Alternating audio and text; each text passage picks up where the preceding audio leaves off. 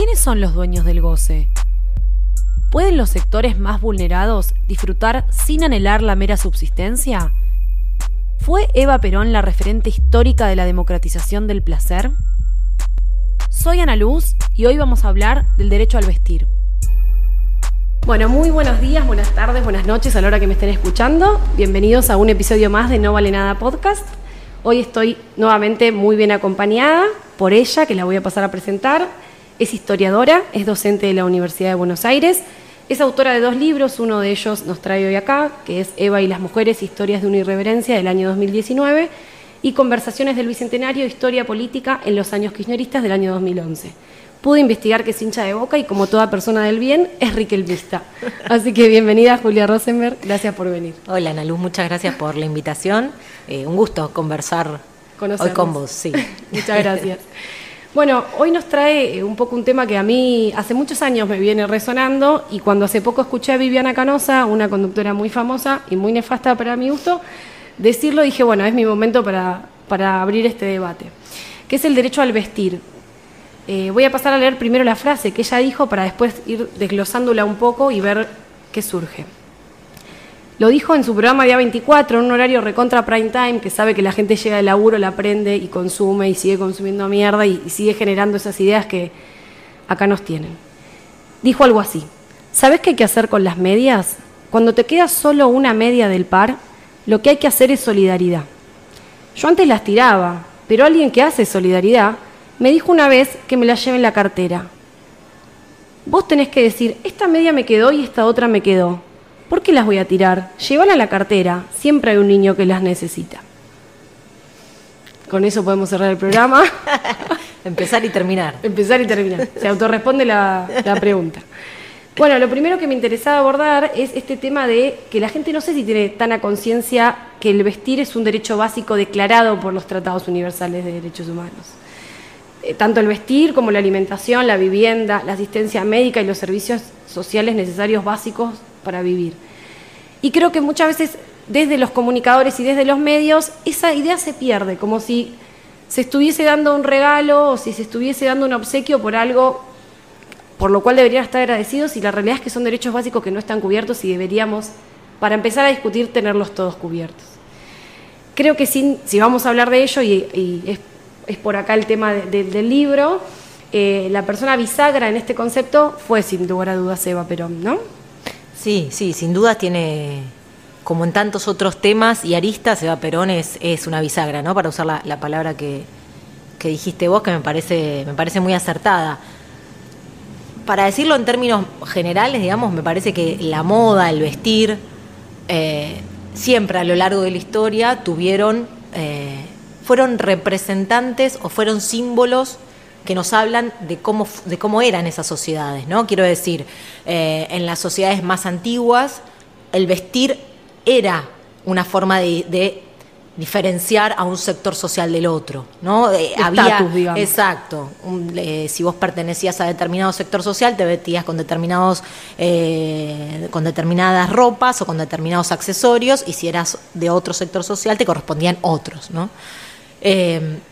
Y en ese sentido me parece que pensar la moda, pensar el vestir, es entonces muy interesante, porque nos dice mucho de una sociedad, nos dice mucho de eh, un momento histórico, nos dice mucho de las personas que habitaron eh, esos momentos. Y entonces me parece que eh, bien vale pensar eh, alrededor de eso, ¿no? No me parece un dato más, digamos. ¿no? es menor, no es menor, Así como podríamos pensar lo mismo respecto de la alimentación, ¿no? Digo, también vos trajiste lo de Viviana Canosa, también en los últimos tiempos se habla mucho del tema de la polenta, ¿no? Por ejemplo. Eh, bueno, digo, también respecto de la alimentación uno podría pensar que es una especie de prisma a partir del cual analizar una sociedad determinada. En este sentido, eh, me parece que durante el primer peronismo se da algo que es bien interesante, que es que en realidad es un fenómeno de la segunda posguerra, ¿no? Es un fenómeno de la segunda posguerra, pero que bueno, claro, en Argentina coincide con eh, el primer peronismo que tiene que ver con una democratización del bienestar, ¿no? El primer peronismo es Los una democratización estados de bienestar Exactamente. Que se empiezan a consolidar, claro. Y el peronismo personifica eso quizá como, como ningún otro, ¿no? Eh, si, hay algo que caracteriza, ¿no? Durante mucho tiempo se ha pensado, se ha preguntado qué fue el peronismo, si se lo puede pensar como una revolución, si no, qué, cómo se describe eso que es tan difícil de explicar, ¿no? Quizás siempre el famoso chiste, la famosa famoso comentario, ¿cómo le explicas a un extranjero lo que es el peronismo, ¿no? Como hay algo de una cosa muy, muy única, ¿no? muy, de la Argentina. claro, que no alcanza con decir populismo, ¿no? Que no alcanza con ponerle una etiqueta. Eh, pero que sin embargo hay como un acuerdo de que fue una democratización del bienestar, ¿no? Eh, fuera del aire hablamos hace un ratito del tema de los viajes egresados, por ejemplo. Justo ahora se está dando que el, Estado eh, subsidia eh, los viajes de egresados. Acordémonos que salimos de una pandemia donde todo estuvo muy parado. Y también se arma polémica por el hecho de que una persona con menos posibilidades puede acceder a una situación que le genere bienestar, como si solo pudiesen, eh, tuviesen derecho a, la, primero a, la limosna, ¿no? a, lo que, a lo que le cae de arriba y de regalo. Y segundo, como si no pudiesen disfrutar, como si fuese un exceso que puedan mirar la tele o si fuese un exceso que puedan ir a conocer el mar, porque aparte a mí me molesta mucho la hipocresía cuando se habla, hay que empezar a hablar desde los privilegios para empezar a reconstruir una sociedad más justa. Entonces a veces quien lo plantea decís, ¿en serio te animás a decir unas cosas así? Pero bueno, parece que hay para todo.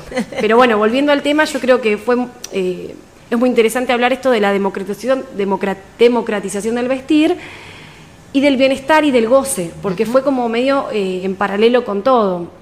No solamente aparte se, se, limitó a lo que es la ropa, eh, que fue una, una una manera de disputar poder, yo creo que utilizó Eva para decir, bueno, acá estoy, acá estamos. No nos olvidemos que ella vivió la beneficencia en carne propia cuando era chica, eh, fue, vamos a decir, víctima de, esa, de esa postura tan, postura tan verticalista que tiene la caridad, que es una palabra que yo todavía no sé cómo no salió del diccionario. Pero bueno, no quedó solamente limitado a la vestimenta, sino que también los hogares y toda la, las, las, la ayuda social que llevó adelante ella, no solo que fue en primera persona, que, fue aparte como una respuesta a la escucha, que muchas veces eso en lo que es la solidaridad no, no se tiene en cuenta. Siempre se habla desde una postura como muy endocentrista, de decir, bueno, esto es lo que el otro necesita y sin escuchar. Entonces, en ese sentido también me parece que fue un cambio de paradigma. Sí, totalmente, y, también resonando mucho con la frase que vos traías al comienzo, ¿no? De, Viviana Canosa, que hay algo eh, que en la historia argentina se ha, se ha pensado mucho de ese modo, ¿no? De, de lo que hay que darle a los que menos tienen, a los desheredados, a los pobres o el nombre que se les quiera dar, es lo que nos sobra, ¿no? Eh, la limosna, ¿no? La idea de aquello que eh, no me sirve más, las medias que no me sirven más, es lo que eh, le corresponde a aquellos sectores que menos tienen. Y claro, sí, Eva Perón vino a dar vuelta a eso, ¿no? Como prácticamente 180 grados, ¿no? De alguna manera bajo la idea de que lo que había que hacer respecto a esos sectores era justicia social y no caridad, como, como decías vos antes, y no limosna, ¿no? sino la idea de equiparar. ¿no? Había mucho una idea de la, igualdad. La igualdad no en términos de que los ricos tengan menos, sino la idea de que los pobres puedan vivir como los ricos, ¿no? Como una especie de eh, ascenso social para arriba de los que menos tienen. Es que hace poco eh, leí un tuit que me parece muy, que identifica mucho lo que estamos queriendo decir y es, no es que el peronismo viene a decir que la otra persona viva mal, sino que eh, puedan tener acceso a las mismas cosas que tiene eh, capaz alguien que eh, o pertenece a otra clase social o tiene otra accesibilidad porque tiene la posibilidad de adquirirlo. Y eso es lo que para mí le duele a cierto sector de la sociedad el hecho de que otra persona pueda tener, pueda estar sentada al lado tuyo en un restaurante, o pueda estar al lado tuyo en un avión porque por primera vez pudo acceder a un viaje, o puede ir a comprarse la heladera, porque viste que ahora surgió todo el tema. Todo, todo lo que eh, viene a cubrir una necesidad que, no está cubierta genera una polémica. Y a mí realmente no puedo creer cómo desde los medios hay como si fuese un, un bloqueo de que todos se ponen de acuerdo. Yo cuando escuché la frase de las medias, me generó una indignación que digo, ¿cómo puede ser que no haya una cosa de está bien que están todos muy alineados, ¿no?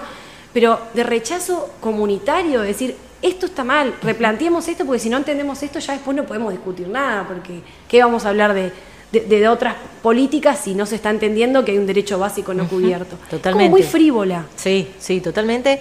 Eh, en el caso de, Eva es muy interesante que eh, de alguna manera ella personificó muy fuertemente esto, representó muy fuerte esto, ¿no? Siendo como como recordabas vos antes, ella de origen humilde, ¿no? De origen que se decía en la época ilegítimo por, por ser su, su padre, la doble familia de su padre, digamos que para la época eso era terrible. Eh, y siendo del, interior de la provincia de Buenos Aires y siendo actriz, digamos, todo un montón de características que la condenaban a ser, y mujer, eh, que la condenaban a ser casi, ¿no? Como el, cuco prácticamente. Eh, claro, llegó a un lugar de poder muy importante, no por ser la mujer de, ¿no? Porque, por supuesto, en la Argentina antes de Eva Perón había habido otras primeras damas, pero claro, siempre habían cumplido ese rol más de protocolo, más de accesorio, más de la caridad, si es que tenían algún tipo de función. Y Perón, claro, eh, inmediatamente eh, Perón asume como presidente, empieza a tener otro rol, otro rol que la sociedad tradicional de mediados del siglo XX, una sociedad muy conservadora todavía, la mujer eh, prácticamente no podía tener un comercio a su nombre, ¿no? Digo, no solamente los derechos políticos estaban atrasados, sino también los derechos civiles.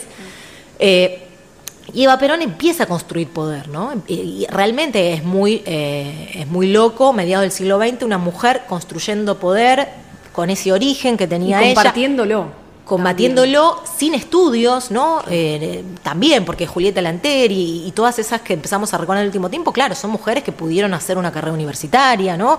Eh, bueno, Eva Perón sin estudios. Era otra estructura. Otra estructura, otra clase social, exactamente. Y construyendo. Todavía enojaba más eso, creo. Totalmente, totalmente, sí, sí, claro. Y, construyendo poder, además tuvo la osadía de ser linda. ¿no? De ser linda y de preocuparse por su estética, claro. porque... También ella que vino a romper mucho las bolas a la sociedad del momento.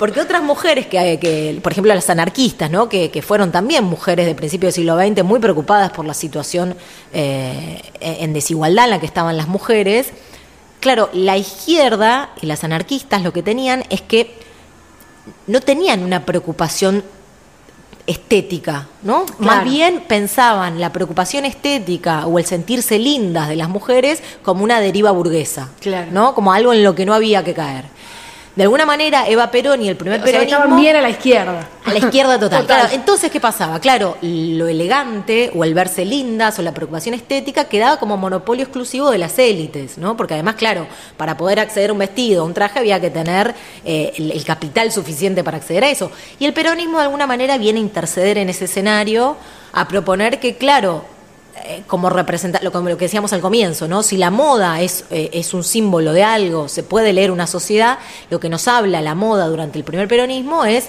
de un ascenso social muy grande por parte del pueblo, ¿no? Es decir, de un mejoramiento de su situación económica, social pero además también de un nuevo lugar que ocupan las mujeres, ¿no?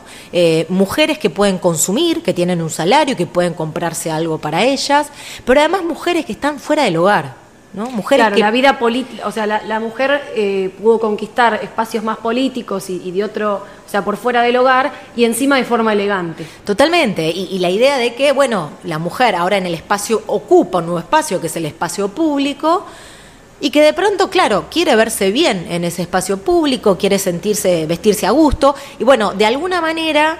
Eh, el, crecimiento de la industria textil, el crecimiento de eh, tiendas de ropa especial para mujeres que venden trajes que antes eran únicamente pensados para la alta costura, ahora democratizado, ¿no? Que una mujer que de pronto tiene un salario medio puede acceder a... A un diseño o a un modelo o un corte de, vestido. Totalmente. Y bueno, eso de alguna manera, obviamente Eva Perón es como la representación más primera, más obvia, más inmediata. También es una manera de acá estamos las mujeres, creo yo también, para quienes eh, compraron esa, esa, situación y les gustó el hecho de, bueno, las mujeres también nos arreglamos, también podemos estar lindas, nos metemos en la política, bueno, todo lo que, lo que básicamente lo que se logró, pero también es, acá estoy, visiblemente acá estoy, ¿no?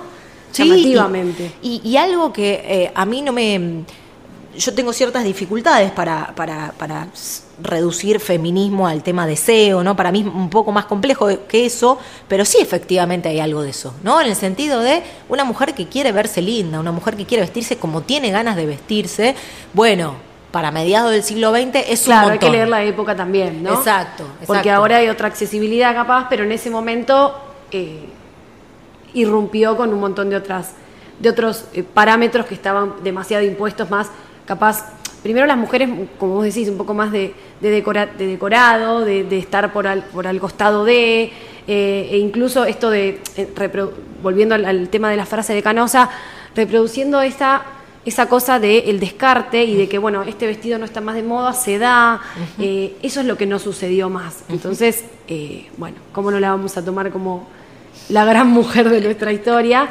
Y qué, ganas de que Eva le responda eh, a Viviana Canosa. Puesto menor igual Viviana Canosa no, para por favor, no, no, no. Pero sí, me parece interesante eso, ¿no? Que es un momento en donde eh, las mujeres, por primera vez en la historia argentina, entraban al Congreso, ¿no? Diputadas y senadoras, legisladoras provinciales.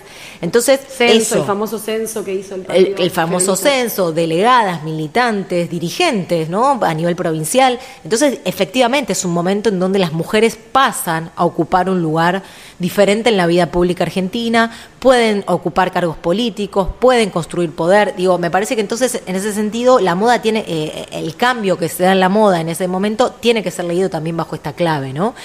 Y, me parece interesante, entonces, como, como pensarlo eh, bajo esta lista de un cambio que se da en las mujeres en general en esa época, ¿no? Pensemos además que estamos hablando de... Eh, todavía faltan varios años para que se invente la píldora anticonceptiva, ¿no? Quiero decir, de que el sexo sea eh, realmente reconocido como algo que es disfrutable, ¿no? Estamos hablando de un momento en donde la mujer es madre, esposa y ama de casa. Entonces es efectivamente muy disruptivo lo que genera eh, el peronismo respecto de las mujeres en ese sentido también, ¿no? Eva Perón, una mujer. Con todo lo que ya dijimos antes, sumarle además que no fue madre, que siguió su voluntad de trabajar desde muy temprano en la mañana hasta muy tarde en la noche, no fue ama de casa, ¿no? De alguna manera hay una ruptura eh, muy grande respecto de lo que es el estereotipo de la época, de lo que debía ser una mujer en esa época, ¿no? Yo creo que todos esos son condimentos que hacen que se haya generado ese odio atrás de su figura. Y corregime si esto es cierto, porque lo, leí hace poquito. Ella utilizaba eh, diseños eh, argentinos cuando viajaba y diseños de afuera cuando estaba acá. ¿Es así? Sí, ella Me parece muy simbólico también eso de, desde la cuestión de poder y de la cuestión de, la inteligencia que manejaba, porque no creo que sea inocente la decisión. Sí, ella tuvo un gran viaje que es el que hace en el 47 a Europa, ¿no? Que, también es un viaje importantísimo porque es el primer viaje, bueno, que hace ella en su vida, pero eh, sobre todo que ella va como representante del Estado argentino, ¿no? Es decir, una mujer representando un Estado a mediados del siglo XX, no había pasado nunca. Eh, es recibida como jefa de Estado, ¿no? De hecho, el viaje estaba pensado para Perón. Y Perón, bueno, decide no ir y va ella. Eh, entonces es un viaje muy importante. Hasta ese entonces a ella la vestía Paco Yamandrú, ¿no? que era su, su, diseñador. Y claro, en el viaje sí empieza como a conocerse con, con, otros diseñadores de allá y demás, y ahí sí la empiezan a, a vestir, bueno, sobre todo Dior, ¿no? Mm. Eh, es verdad que la llamó la reina, la única reina. Sí, la única reina que vistió. Y, bueno, con Paco va a seguir también su vínculo hasta, hasta su muerte, que es un personaje, claro, que es un personaje también muy interesante, ¿no? Para pensar un poco las rupturas que, generó el peronismo y Eva Perón, ¿no? En el sentido de que, que Paco, Paco mismo era, bueno, un homosexual eh, que se trasvestía, que caía preso por, por travestirse en las calles, ¿no? Eh, y que hacía de eso bandera, digamos, ¿no? No era, no era algo que ocultara. Eh, o sea, tenía la misma, la misma forma simbólica de manejarse con Eva con todo lo que, estás contando. Totalmente, sí. El, otro día leía, hay unas memorias de él que son muy, muy interesantes, creo que si no me equivoco se llaman La cabeza contra el piso, eh, que cuenta que, claro, una vez cae preso por estar en la calle de, transvistiéndose y que la, la llama Eva para que lo, saque, lo saque. Y bueno, y ella ya pegó dos llamados y lo liberaron, ¿no? Pero digo, es como toda una escena claro, eh, para, para la década del 40, para la década del 50. Parece que fuese hace Totalmente, totalmente. Y, bueno, y que también habla de, otras resignificaciones que hubo de Eva Perón, ¿no? A lo largo del tiempo, que, que también después cuando quieren colocar al peronismo en un lugar de conservador y patriarcal es como realmente que no, no se entiende. Las cosas que han... Bueno, Lo que pasa es que de algo se tienen que agarrar eh, para intentar tapar todo, todo esto que estamos hablando, que fueron conquistas, creo yo que aparte no las compartían esas conquistas. Yo creo que al día de hoy no las comparten, porque pasa cada vez que se quiere dar un poco de bienestar o mismo el goce, o sea, no, se le da la posibilidad del disfrute o del placer eh, solo de la subsistencia. Como si a uno le gustaría solo subsistir, uno de nuestros privilegios disfruta de lo que puede, ¿por qué no lo puede hacer otra persona? Sí, y una idea que me parece que vos lo decías al comienzo, ¿no? Como un determinado sector social para sentirse privilegiado, para sentirse que es más que otro, necesita todo el tiempo una y otra vez marcar esa diferencia, ¿no? Ahora, ¿qué pasa cuando un gobierno, un proyecto político empieza a darle al sector que está eh, subsumido los mismos bienes que tiene él? Y bueno, es que se tienen que ir alejando, ¿viste? Como que de alguna manera tenés no solamente lo digo yo, sino que voy a, voy a remitirme a, las fuentes.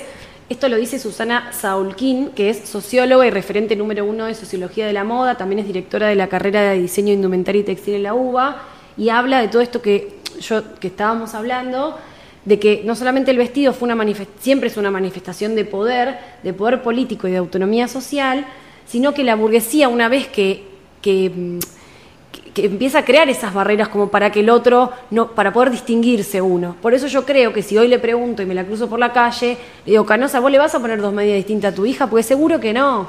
Entonces es una cosa conceptual.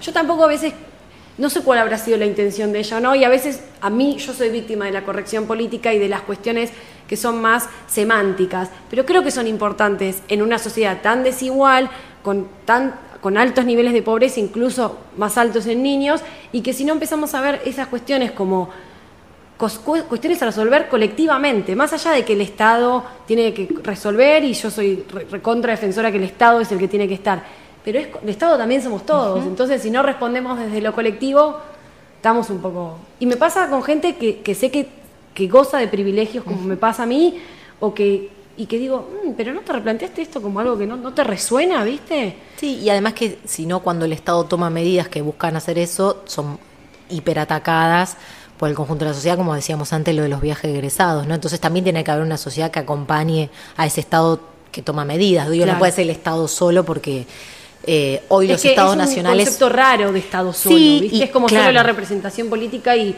y, culpabilizar, que está bien, los elegimos y hay que exigirles, pero bueno, ¿qué te exigís a vos mismo? ¿Qué haces vos por el otro también? Y que hoy por hoy, en el siglo XXI, el poder, ante los poderes económicos, ante los poderes eh, otros que hay, el Estado ha quedado como un sujeto bastante débil, ¿no? Digo, frente a estos otros poderes. ante el poder mediático, totalmente, de alguna manera. Totalmente. Sí, y, quería también, para sumar, ¿no? Un poco hilando todo lo que veníamos conversando, que tampoco es casual. Eh, creo que vos antes los mencionabas, ¿no? Pero quizás para reforzarlo un poco. En 70 años, ¿no? Que pasaron desde el año que viene se van a cumplir 70 de la muerte de Eva, en 70 años que, pasaron entre su muerte y el presente, muchas cosas cambiaron, ¿no? Sin dudas, no es no es la misma, no es el mismo país, no es la misma sociedad, sin dudas. Ahora, si desentramamos, ¿no? Si, si nos ponemos a leer, si nos ponemos a pensar, a investigar, a leer cuál fue la base argumental del odio a Eva, es muy curioso que hay muchos elementos que se repiten respecto del odio a Cristina, ¿no? Y, en y, entre las cosas que se repiten de un odio al otro está mucho el tema de la vestimenta, ¿no? o, su estética. Hace poco, hace, poco. se la cuestionó con ese lucaso que tuvo por el cinturón, que, o sea, se hicieron notas en un diario sobre eso. ¿Viste? Es como. Entonces ahí, efectivamente, como decíamos desde el principio, la moda, el vestir, no es solamente eh, una cosa más, ¿no? Sino que efectivamente tienen un poder simbólico, político. y tienen, el ojo se pone sobre quien lo usa y quien defiende lo popular. Porque yo he visto muchas veces gente extremadamente bien vestida si podemos hablar del buen vestir, digamos, es muy subjetivo, pero bien vestida para el común denominador de la gente, y no, se puso el ojo ahí. Entonces, acá hay una confusión en no entender de quien defiende al pueblo pueda querer acceder a algo que le guste hasta que parezca, hasta que fuese lujoso, porque si nos vamos a hilar fino, irnos de vacaciones en un mundo desigual también es un lujo y sin embargo todos nos gusta hacerlo, lo hacemos. Entonces, es donde se quiere poner el ojo y yo creo que por eso el podcast y por eso estos espacios para empezar a, hacer un poco de fuerza, si me animo a decirlo, ante estos pulpos comunicacionales que, hacen, no hacen otra cosa que reproducir en el, imaginario colectivo cosas que nos terminan destruyendo y terminamos a veces enemistados o, peleados con, por situaciones que capaz estamos todos de acuerdo en el fondo un poco, ¿viste? Sí, a mí, me, a mí me llamó mucho la atención cuando fue eh, el golpe en Bolivia, eh, que una de las a, los pocos días, ¿no? Uno de, las, de, los videitos que empezaron a circular era gente que entró a la casa de Evo Morales, Evo Morales ya mm. exiliado, ¿no? Fuera, fuera del país, gente que entró a la casa de Evo Morales grabando, mostrando en teoría el, eh, la, riqueza de, un presidente que se decía indígena, que se decía representar a los sectores más populares y demás. Y efectivamente lo que uno veía, primero que la casa era una casa normal, normaliza, normalísima, eh, por donde se la quiera, lo único que tenía de rasgo distintivo era un jacuzzi. ¿No? Pero claro, el ojo puesto ahí. Claro. ¿Por qué? Porque, claro, pero ¿por qué? Porque quien está disfrutando de un jacuzzi es un indio. Es un indígena, es un sujeto que no se supone que sea el que tiene que disfrutar un jacuzzi, no, como si eh, los ítems, ¿no? Los, elementos de la elegancia, los elementos de Christian Dior, los elementos de jacuzzi, los elementos eh, fueran monopolios de una clase y de una élite. Cuando alguien que no pertenece a esa élite ostenta disfrutar, ostenta utilizar alguno de esos elementos, me parece que ahí es cuando viene. el bocho Exactamente. Se va toda la bosta. Y en el caso de Eva y de Cristina, me parece que se conjugan dos cosas que ahí en el libro a mí me pareció como quizás de, lo más eh, de, lo más representativo, de lo más simbólico de Eva, que es el tema del cruce entre clase y género, ¿no? Un mm. poco esto que decías vos de representar determinados intereses. ¿Por qué digo esto? Porque, claro, María Eugenia Vidal, ¿no? Que quizás es otra mujer de, nuestro presente que, ha llegado a situaciones de poder, ¿no? Mm primera gobernadora mujer de la provincia de Buenos Aires, ni más ni menos, claro, a ella no se la ataca por su estética, no se la critica por su estética en ningún momento. ni por Exactamente. Sus vínculos, Entonces, obviamente. Ni por sus dichos. Exacto. Ni por su temperamento. Exacto. Que no lo tiene, pero no por su temperamento. O sea, es el foco y el zoom donde está la intención de ponerlo. Totalmente. Entonces, me parece que obviamente la cuestión de género explica y mucho, pero no es suficiente, ¿no? Eh, me parece que es el hecho de ser mujer y de representar determinados intereses, ¿no? Las dos cosas. Y de, de, venir de situaciones específicas claro. Eh, de origen, digamos. Totalmente, sí, sí, sí. Me parece que eh, es en esa combinación en la que surge este odio eh, y esta crítica bestial. Tenía toda la lista, digamos, de ítems para que la gente explote. sí, claro. Pero, pero bueno, me parece que, que ahí es interesante, ¿no? Pensar cómo hay elementos que, que, se mantienen en el tiempo, ¿no? Porque, porque da para pensar un poco de qué está compuesto ese odio, de qué está compuesto. Sí, porque aparte es eh, como una, una fotocopia de lo, de lo, mismo que estamos hablando. Lo que pasa ahora es exactamente lo mismo y creo que va a seguir pasando en la medida que no se entienda la complejidad, creo que tiene el peronismo, de poder defender una cosa sin sin tener que sacrificar otra. Para mí ahí está, eh, creo que el tuit que hace poco leí decía algo así como, todavía se cree que el peronismo no puede querer tener un iPhone no puede querer viajar a Europa, como cosas que viste que siempre te corren por izquierda, cuando decís, ah, bueno, vos muy esto, pero después, bien que te vi comiendo, ¿qué tiene que ver? O sea, discutamos otra cosa si querés o debatamos de fondo. Pero bueno, nada, aquí, aquí estamos. A mí hay otra cosa que, me interesa mucho abordar, ya para dejar la inquietud abierta, y es que yo creo que distinguiendo los siglos por completo el, el actual del anterior, es que ahora tiene otra, otro, la moda tiene otra accesibilidad porque hay mucha más oferta, hay mucha más oferta de consumo de masas. Eh, y hay, o sea, uno puede conseguir una prenda que se puede llamar de moda desde un precio muy módico a un precio muy elevado.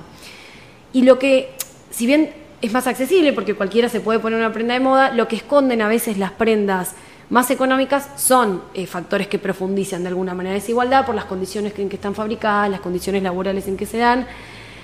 Y creo que lo que tendríamos que intentar todos en un futuro, y lo dice también la socióloga que mencioné anteriormente, es cambiar un poco el paradigma de consumo y ver, me, auto, me lo autopongo como consigna, ¿eh? porque no es algo que me, sea fácil cumplir, pero ser más conscientes a la hora del consumo y tratar de eh, ir un poco más a lo colectivo, un poco más a, cuestiones más regionales o, o, o de consumo no tan masivo, o no tan en serie, como para de alguna manera reforzar, tampoco con eso vamos a solucionar nada porque sea cual sea las condiciones en que se fabrica son trabajos, pero también repensar el sistema desde un todo, ¿no? Creo que no me, ni siquiera me animo a ponerme en la cabeza de Eva, pero si entendiese el siglo en el que vivimos, también creo que ella intentaría igualar un poco desde ese lado, ¿no? Porque hay cosas muy accesibles que, que esconden también profundas desigualdades.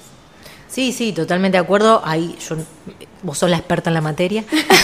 no tanto. Pero, pero, pero sí, eh, efectivamente, hay algo, si, si, hay algo que cambió en estos 70 años son las formas de trabajo, ¿no? Efectivamente estamos en un momento en donde hay un problema enorme con el trabajo, eh, la falta de trabajo, y, creo que el mundo va a ir cada vez empeorando eso, ¿no? A través de la inteligencia artificial, bueno, todo lo que ya conocemos. Eh, entonces sí, efectivamente hay algo del mundo de la cooperativa, del mundo, digamos, encontrar otras formas de, eh, de, consumir y de pensarnos. Bueno, también la crisis ambiental enorme que estamos viviendo de alguna manera tiene que hacernos repensar. Eh, bueno, ella habla mucho que este es el siglo de la ética porque muchas veces el consumo de masas va totalmente en contra de lo que es la sustentabilidad, por los recortes, por los descartes, por las formas de los laburos. Entonces, de alguna manera vamos a tener que cada vez se ve más un poco el tema de, del consumo más, hablo específicamente de la moda ahora, ¿no? Pero el consumo más a consciente de la moda, el tema de recuperar prendas y demás. Eh, pero bueno, es, creo que es una, una buena pregunta para hacernos y para intentar responderlo a lo largo del tiempo. Siempre eh, teniendo como base que el, que el que necesita algo hay que ayudarlo desde la, desde la solidaridad y desde la eh, desde sentirlo como un par y como un par que no tiene un derecho cubierto y no como que le voy a dar un descarte o le voy a dar lo que me sobra, porque si no es un derrame de mierda y sobre mierda y es, es un horror. Sí, y es prolongar la desigualdad. Exacto. Si solo le es perpetuarla y profundizarla de, alguna manera. Bueno, te agradezco mucho por venir. Voy a cerrar con una frase que yo elijo creer que es lo que le hubiese respondido Eva, aunque no, no merecería ni que le responda. Pero voy a leer una frase de La razón de mi vida, que me pareció, es el libro autobiográfico de Eva y me pareció muy interesante como respuesta a, a esta premisa de Canosa. Porque la limosna fue siempre para mí un placer de los ricos, el placer desalmado de excitar el deseo de los pobres sin dejarlo nunca satisfecho y para eso, para que la limosna fuese aún más miserable y más cruel, inventaron la beneficencia y así añadieron al placer perverso de la limosna el placer de divertirse alegremente con un pretexto del hambre de los pobres. La limosna y la beneficencia son para mí ostentación de riqueza y de poder para humillar a los humildes. Muchas gracias Julia por venir. Muchas gracias por la conversación.